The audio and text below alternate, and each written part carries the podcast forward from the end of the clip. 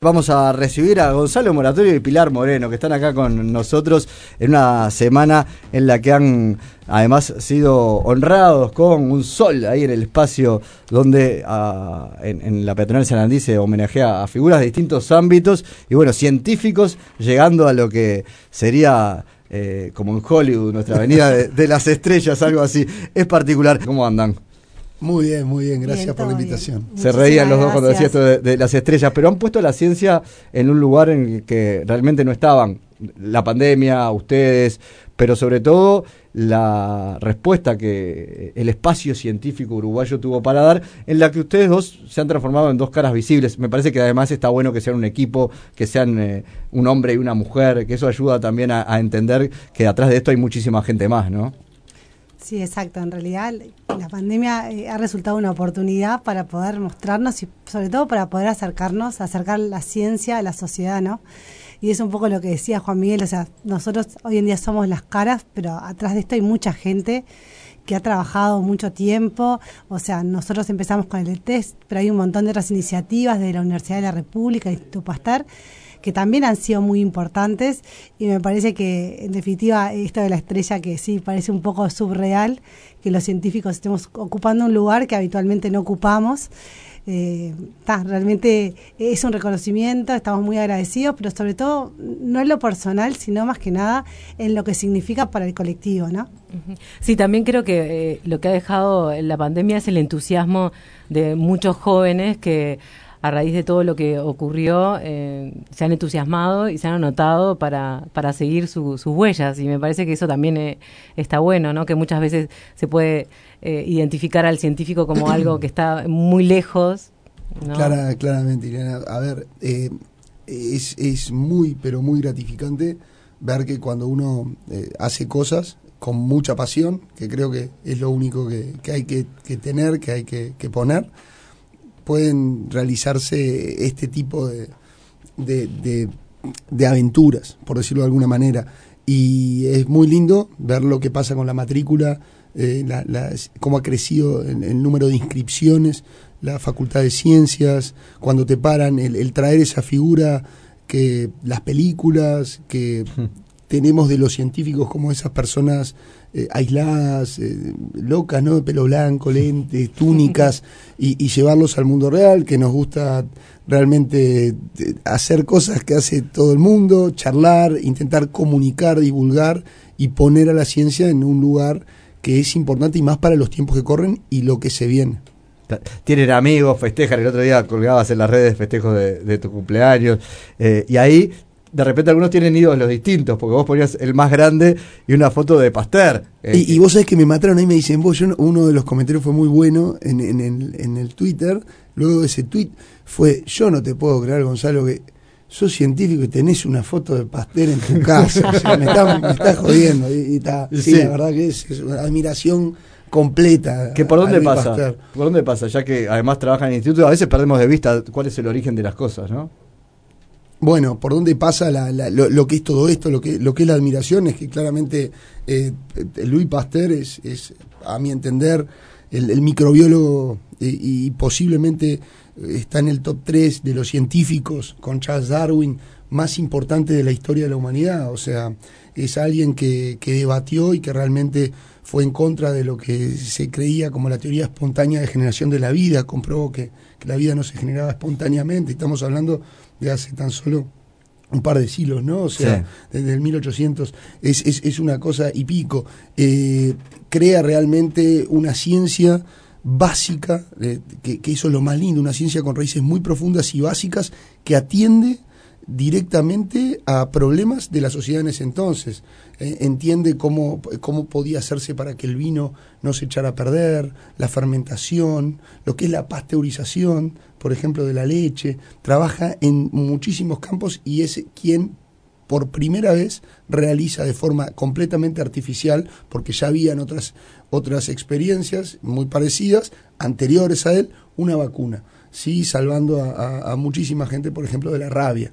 ¿Sí? Así que es admiración completa y es también lo que me termina de, llevar a, la casa madre allá en París por tantos años. eh, de alguna manera creo que es un referente muy importante para muchos científicos. Y, no, no le da solamente el nombre al instituto, sino como vos decías, crea esa base eh, para las ciencias básicas, donde me parece que un poco a veces se, ha perdido eso de vista, e incluso en el marco de la pandemia, donde muchos estamos muy agradecidos, pero algunos han empezado a cuestionar la ciencia como si se tratara de una especie de nueva religión, ¿no? Sobre todo aquellos que se paran en, en el lugar de eh, lo que hemos dado en conocer como las antivacunas. Ah, la ciencia es una religión, no se la puede eh, cuestionar, no se puede poner en contra. Vos decías, Pasteur fue en contra de lo que se pensaba, la ciencia es ir en contra, y entonces eh, no nos dan la oportunidad. ¿Cómo toman ustedes de la ciencia esas críticas a veces tan, tan infundadas, poniéndolas en el mismo plano que una religión? Yo creo que, que, esas críticas en realidad eh, no tienen fundamento y, creo que la ciencia siempre va con, con evidencias y con argumentos. O sea, eh, esa, esa es la idea de, debatir científicamente. ¿no? Cuando uno va a plantear una idea, eh, uno va con una evidencia previa, o sea, uno estudió, uno no, no, opina sobre algo sin saber. O sea, atrás de, de la evidencia generalmente hay mucho trabajo mucho trabajo básico y, que lleva a, digamos a, determinadas conclusiones. Eh, yo creo que es, legítimo estar eh, ser una religión no porque una religión uno cree porque tiene fe. O sea la ciencia eh, en realidad es es evidencia y, es, responder eh, preguntas. O sea, no, para mí estamos muy alejados de, lo que es eso. O sea, entiendo que, hay gente que piense diferente, y, pero lo bueno es siempre ir a debatir con argumentos, ¿no? La, búsqueda incesante de la verdad, el discutir, el confrontar las diferencias, eso es lo que es, es el motor principal de la ciencia. Por lo tanto, cuando nos ponen del lado de una religión es totalmente lo contrario o sea, las discusiones más fuertes las tenemos entre nosotros. Y está bien que así sea, ¿no? Digo, porque de, las discusiones y a veces a nosotros nos pasa, ¿no? De que discutimos mucho más de, lo que la gente cree. Muchísimo. Muchísimo. pero creo que de esa diversidad a veces de, mirados o de ideas o de, ¿no? de preguntas e, es donde uno crece más. O sea, porque si en definitiva todos vamos atrás de algo y creemos todo lo mismo, eh, no nos enriquecemos y no crecemos. Me parece que, que la ciencia en definitiva es eso, es todo el tiempo estar confrontando ideas y, ¿no? y evidencias y bueno y discutir sobre eso. Y así se crece y así se, enrique, se enriquece uno. Me gustaría preguntarles en todo este proceso de la pandemia, eh, que se vivieron este, muchos momentos complicados, este, también sobre todo cuando aparecían eh, nuevas, eh, nuevas cepas y que les planteaban también esas nuevas cepas, nuevos desafíos. Bueno, ¿cuál fue el momento más complicado? El momento, en lo personal, creo que el momento más complicado fue al inicio de la pandemia, sobre todo porque había, eh, sí había incertidumbre, pero había muchísima más incertidumbre de la que hay ahora, o sea, sabíamos muy poco. Eh, teníamos muchas preguntas. Teníamos muchas preguntas y veíamos la situación de Europa que era bastante preocupante y bueno, y, uno estaba esperando a ver qué pasaba acá y, y, en lo personal, o sea, uno angustiado, ¿no? Porque obviamente cuando te metas a algo que no conoces, tenés temores. Y bueno, la única forma de sacarte los temores es empezar a, conocerlo. Por eso me parece, yendo un poco a lo que decía Gonzalo de la divulgación, eh, el tema de, poder contarle ¿no? a la gente y poder llegar información, porque creo que el saber te da como tranquilidad. y el inicio de la pandemia era eso, o sea, eh, de hecho hay una noche que, que eh, Gonzalo debe recordar que estábamos reunidos en Pasteur sobre la posibilidad de que, de que se, se implementara un sistema de testeo que traían desde Corea, bueno, con aviones, con todo, o la pregunta era si nosotros lo podíamos hacer. Y ese día fue un día, a mí me marcó mucho porque sentí mucha responsabilidad y sentí que realmente podíamos hacer algo que, que, podía estar bueno y que podía hacer un cambio en el país. Ese fue un día que me marcó. ayer, por ejemplo, tuvimos un, un encuentro eh, muy lindo con, con gente que se acercó mucho a consultarnos, a, a trabajar gente del sector del turismo. Y, y nos decía eh, estas personas tan responsables que, tomaban decisiones todo el tiempo preguntando y basándose en evidencia, al menos las personas que trabajaron eh, eh, desde este lugar con nosotros, nos decían, no saben la yo no sé si al final del día, después de dos horas de charla y de dar vueltas a esta es la variante, está entrando acá, en este aeropuerto pasa, en esta localidad, pero no saben la tranquilidad que teníamos después para tomar las decisiones en función de las fronteras, no saben también cuánto el propio sector impulsó el cierre de las fronteras, cosas que muy poca gente sabe y a veces se lo, se lo señala, por ejemplo. ¿Y, y, para vos, Gonzalo, ¿cuál, fue el momento eh, más complicado de la, de la pandemia? Y el momento más complicado de la pandemia creo que, que, también fue, fue al inicio y fue el, el de un día para el otro tener que, que lidiar con muchísimas cosas más que, que trascendían al trabajo de, de uno el momento complicado en, lo personal tenés padres eh, veteranos y en mi caso una madre también bastante enferma y tenía como un, miedo bárbaro de, que estábamos en el medio de cientos y cientos de muestras todos los días, de, verla, de, hacer, porque sabíamos poco en ese momento. Claro, en, ese, en, ese comienzo del asunto el miedo era mucho más grande, de repente incluso que los momentos en los que la pandemia nos pegó más fuerte acá en Uruguay, pero sabíamos a qué nos estábamos enfrentando, ¿no? Aun cuando en, algunos casos después podremos hablar de si era más o menos evitable lo que pasó, pero efectivamente las certezas eran otras ya un eh, año y pico después. Eran otras y pensá la primera vez que, que dijimos, bueno, estas son las primeras muestras del Uruguay y que teníamos que vestirnos y entrar a un laboratorio de bioseguridad nivel 2 a manipular esa muestra cuando no, no estamos hablando de que no había ni... Eh, era también decir, bueno, vamos muy, muy responsables porque no sabemos, es altamente contagioso, cómo, cómo trabajarlo. Eso, esos también fueron momentos. No, sobre todo al inicio, aparte que se sumó mucha gente eh, de diferentes palos a trabajar con nosotros en, en el testeo en el Instituto Pastar y nada, y la responsabilidad también, ¿no? Digo, no sabíamos cómo iba a ser o si eventualmente alguno se podía contagiar por alguna muestra, que por suerte no pasó, pero en ese momento habíamos decidido hacer grupos que se alternaban en los días y grupos que siempre trabajaban juntos, eventualmente por si alguno se enfermaba. Entonces, yo creo que, es eso, o sea, básicamente uno teme a lo que no conoce, ¿no? Entonces, en ese momento teníamos muchas dudas y muchas preguntas y bueno, y con largo, a lo largo del tiempo fuimos aprendiendo, fuimos conociendo al virus y bueno, después tuvimos capaz que una etapa mucho más complicada de la pandemia, pero eh, ya sabíamos un poco a qué nos enfrentábamos. ¿Y en qué etapa estamos ahora? ¿Dónde estamos parados ahora? Bueno, ahora en realidad estamos en un buen momento. Eh, creo que la pandemia eh, no terminó y eso, es algo que nosotros tenemos que tener claro. Tenemos que seguir cuidándonos y tenemos que estar sobre todo muy atentos a los cambios que pueda haber en la dinámica ¿no? de la epidemia del país pero obviamente este, es un buen momento. Uruguay tiene más de un 70% de las personas vacunadas con dos dosis, más de un 30% con tres dosis. O sea, estamos en una situación que es muy buena, pero eso no nos tiene que, eh, digamos, eh, distraer, ¿no? O sea, tenemos que seguir atentos, tenemos que seguir haciendo el testeo, no perder, eh, no salir de la zona Tetris, seguir con la vigilancia genómica. Es fundamental para, bueno, para, para poder evaluar si eventualmente hay que dar una marcha atrás en algo.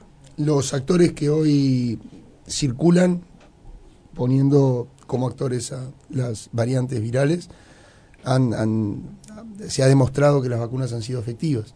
No quiere decir que pueda emerger en algún momento una variante que desafíe aún más las defensas y las armas que, hemos generado como especie para combatir esta, esta pandemia a nivel mundial. Por lo tanto, el monitoreo, la vigilancia, el ir relajando las medidas como se está haciendo de forma gradual, cuidada, eh, para también acercarnos a aquella normalidad, disfrutar más, eso está perfecto.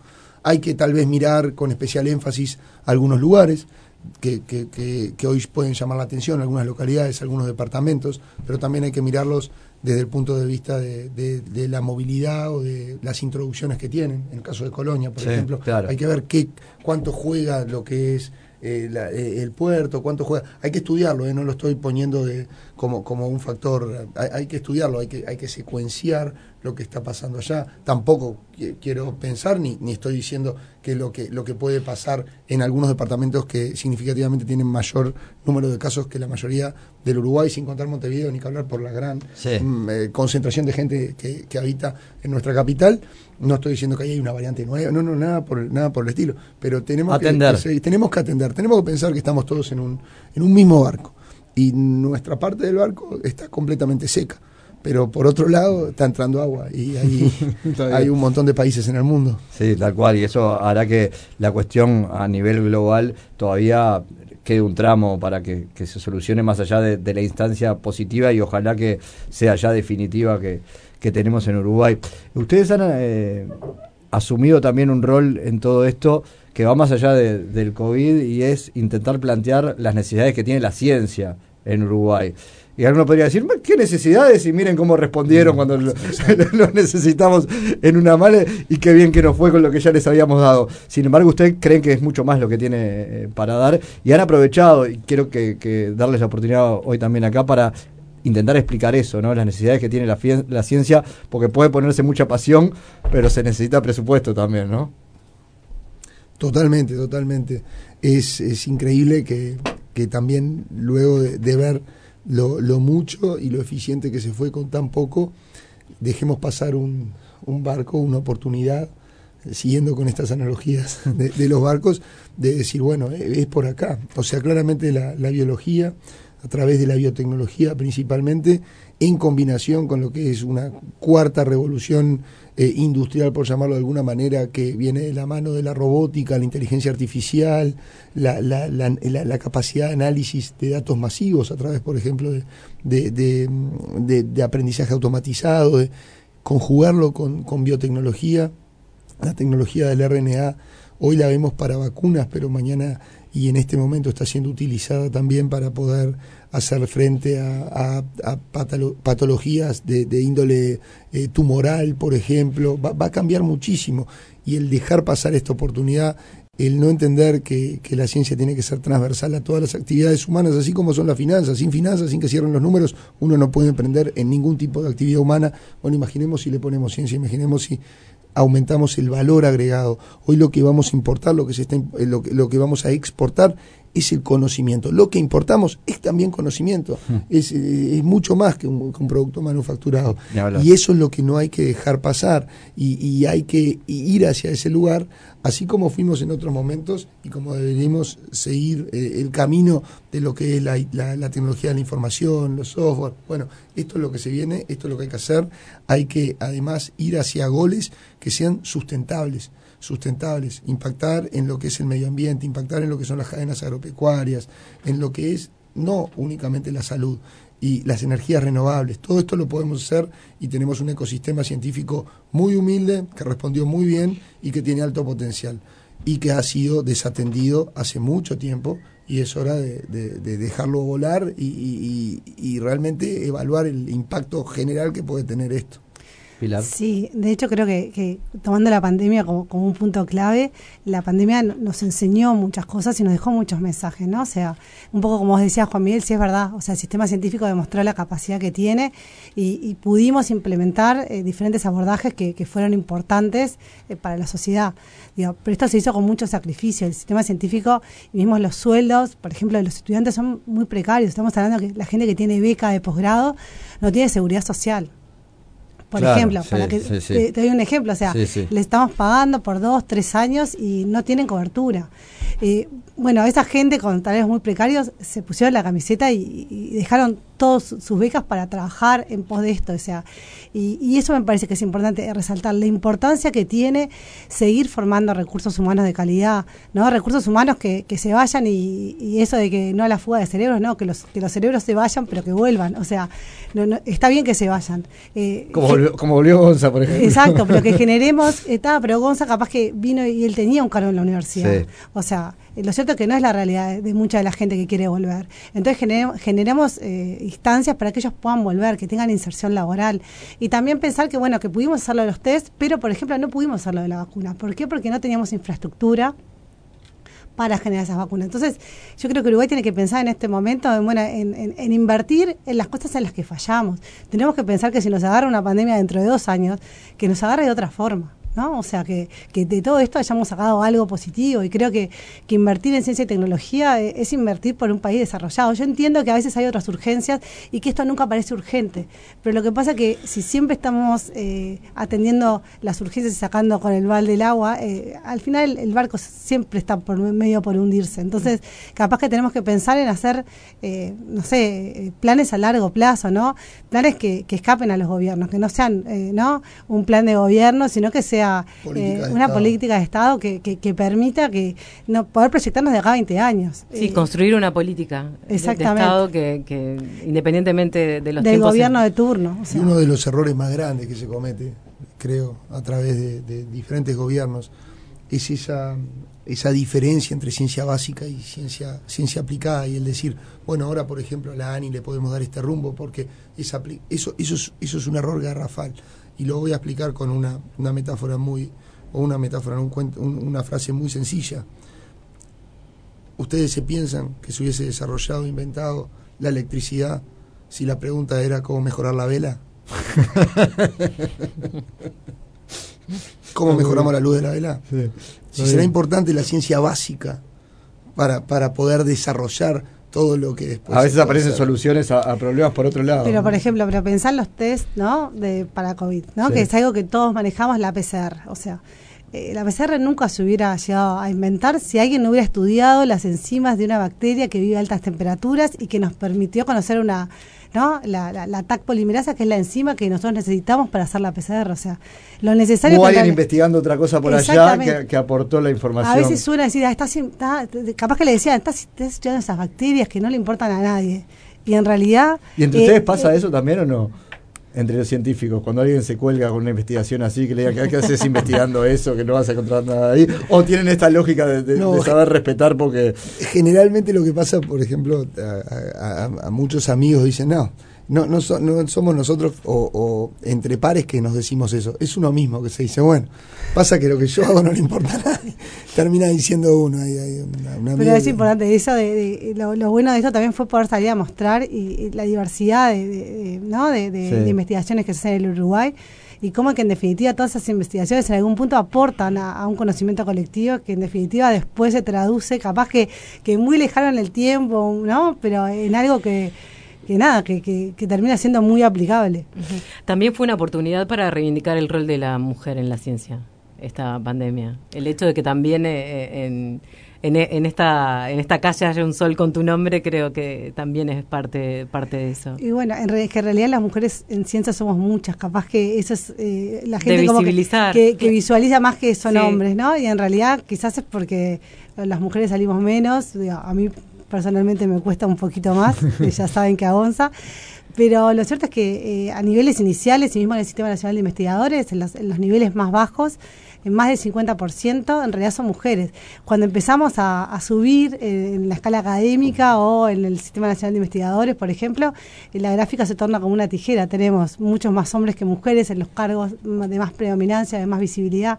Y eso es algo que es lo que obviamente tenemos que trabajar y creo que visibilizar, creo que fue de las cosas que, que más me impulsaba, bueno, decir, bueno, voy, a, voy, a, salir un poco más.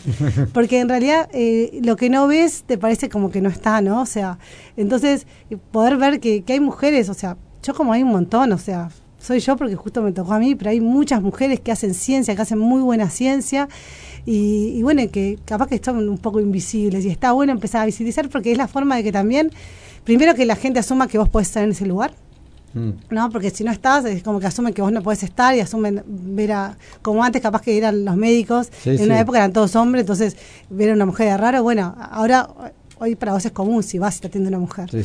o los jueces en algún momento de la historia y hoy eh, hay más jueces. Es empezar a ocupar, es como romper esas barreras y empezar a, ocupar lugar que, naturalmente ocupamos y es vuelvo a lo mismo de, de eso de, ser, por ejemplo, en el caso de ser dos, de esa diversidad, de, que aportamos de diferentes lados y tenemos visiones diferentes y eso siempre suma. Hablaban de sus discusiones, hablabas ahora de, tu timidez, si querés, a la hora de, salir de los medios. Que ya terminó, ¿eh? ya terminó hace rato, Más no sigan jugando la, la tímida no, ya terminó rato. Acá está, y eso lo muestra también como personas cercanas. Vos decías eh, hace un rato, González, es muy lindo traer esa figura eh, de los científicos como personas aisladas y, y, mostrarles que en realidad somos gente común. Yo les quería preguntar qué tienen en común, más allá de las discusiones, además de la costa de Rocha. Algo que no te va a gustar. Y, el whisky. otra cosa, algo que no te va a gustar. ah, sí, ya, nacional, me imagino. Sí, eh, Esa es otra cosa que los une entonces. Nacional es, es, es un requisito. Vos sos futbolera también porque este ya sé. Muy, sí, me gusta mucho. Muy. Muy. Así que ya veo cómo se tiene el laboratorio. Es más, yo no, tengo a pastar, tengo una foto de Suárez. me echa, es lo que me falta. Está bien, está muy bien. Pilar González, muchísimas gracias, felicitaciones por, por este reconocimiento, que, es uno más, pero que quedará allí en un lugar muy significativo también en la Ciudad Vieja, en la peatonal. Eh, la familia, ¿qué les dijo cuando eh, le comentaron, vamos a tener una una estrella. O ya, o ya no los aguantan. No, no, mis chicas se ríen, no dan crédito. No.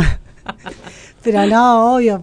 Es, en realidad creo que para to- toda la gente que nos quiere, ¿no? Que está alrededor nuestro, es una satisfacción. emocionante, sí. Es como un orgullo, o sea, no sé, piensa como que si le hubiera pasado a alguien cercano a mí, o sea, uno uno se alegra cuando a la gente que uno quiere le va bien. Y Es, es loco, es loco, es impensado. Para mí es. Es, Es surreal, es surreal, totalmente. sí, totalmente desmedido. Todavía lo siguen gracias. viviendo así. Sí, Sí, sí. todavía lo es siguen. que, es que pienso en el Nunca momento ese y, ta, y me da un poquito de nervio. Y, y está pasando un poco el, el auge, o sea, se imagina que ahora que pase la pandemia, los científicos volverán a un lugar de mayor tranquilidad. Están esperando que eso pase y A mí particularmente me hace muy feliz hoy volver a, a retomar hace un tiempo proyectos que, que, son claramente sí guiados por, por, por curiosidad y proyectos que hubo que ponerlos a un lado y, y que realmente motiva mucho la- las respuestas que podemos encontrar. Siempre igual abrimos más puertas de las que, de las que cerramos, por eso es tan lindo hacer investigación científica y, y bueno, esperemos que ahí haya un poquito de tranquilidad para, para seguir adelante,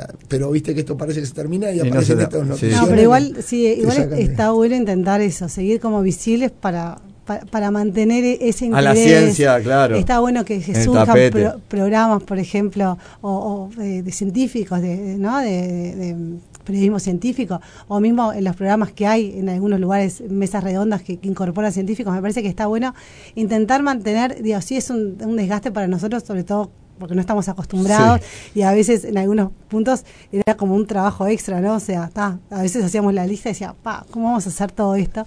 Y bueno, está bueno que se tranquilice para volver a nuestras cosas, pero también está bueno en algún ahí. punto eh, nosotros también aprovechar, ¿no? De, el momento y bueno, que la ciencia siga siendo importante para todos. acá ya saben que tienen los micrófonos a, a disposición, porque además de que los respetamos mucho, son amigos de, de la casa. Así que Pilar González, gracias por estar acá hoy. Bueno, muchísimas, gracias por la gracias, invitación. Italiana. Pilar Moreno y Gonzalo Moratorio pasaban por esta mañana las cosas en su sitio.